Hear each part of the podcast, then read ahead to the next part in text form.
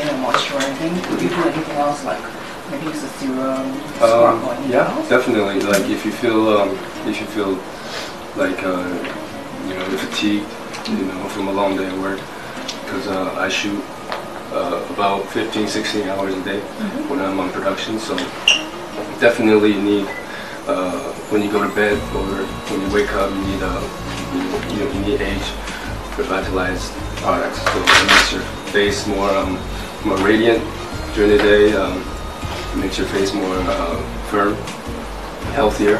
So definitely, aside from cleansing and moisturizing, you need something to uh, to keep that tone on your face. I see. But what is Yeah. one beauty product that you've never touched? Maybe makeup or lip balm or something like that? Uh, makeup you had to do. You know, I've always had this thing about doing makeup on my face, but when you're in this entertainment business, you're in this career, you have to. You know, uh, for the love of it. You know, all. I, I remember last time uh, pre-production, uh, my makeup artist told me, "You don't need no makeup. You know, you just your face, your facial looks perfect, and you don't need to put any makeup products on." I was like.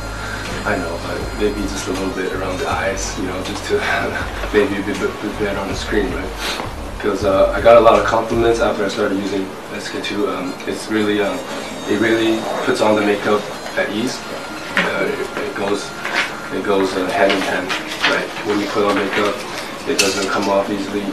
Uh, I tend to have oily skin, but after I start using the product, uh, I re- reduced the oil on my skin and uh, definitely keeps the makeup on the whole day, no problem. Yeah. So what is that one beauty product you would never touch?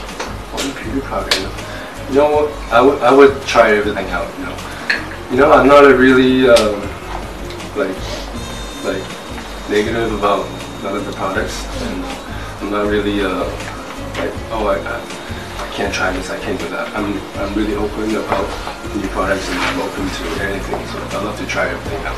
还有更多有关于英语的学习视频，包括明星英语、高以翔英语全集哦，可以联系我的微信三三幺五幺五八幺零，跟我来索取哦。